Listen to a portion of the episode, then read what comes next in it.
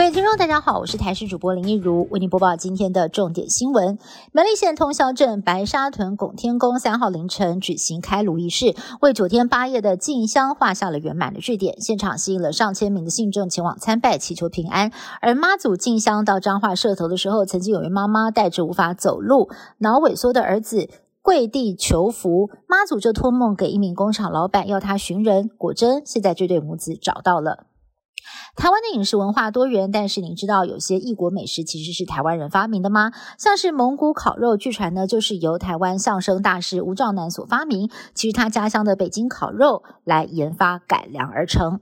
就连台湾蒙古烤肉餐厅业者都说，有从蒙古来玩的游客到店内用餐，说在当地真的没有这道料理。另外，在台湾的泰式餐厅很常吃到月亮虾饼、打抛猪，其实飞到了泰国也找不到。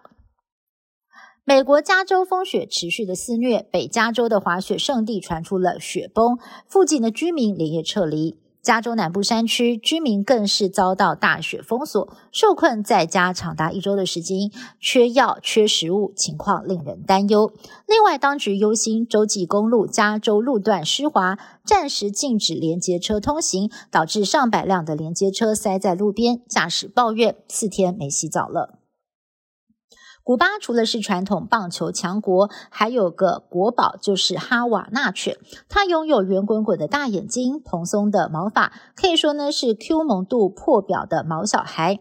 但在古巴民生物资短缺的情况之下，饲主也只能够当做甜蜜的负担，又满满的爱心，默默地牺牲奉献。巴塞隆纳的世界通讯大会上，美国业者推出了一款软体，结合扩增实境还有人工智慧，让听障者戴上了智慧眼镜之后，就能够透过即时字幕看见对方说的话。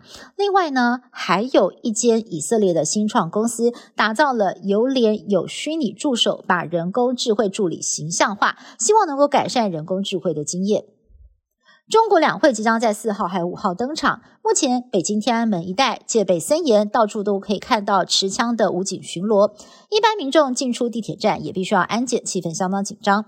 中国国家主席习近平即将进入第三任期，本届两会正逢政府换届，国务院人事布局备受关注。一般预料，中国国务院总理李克强下台之后，将会由习家班的李强来接任。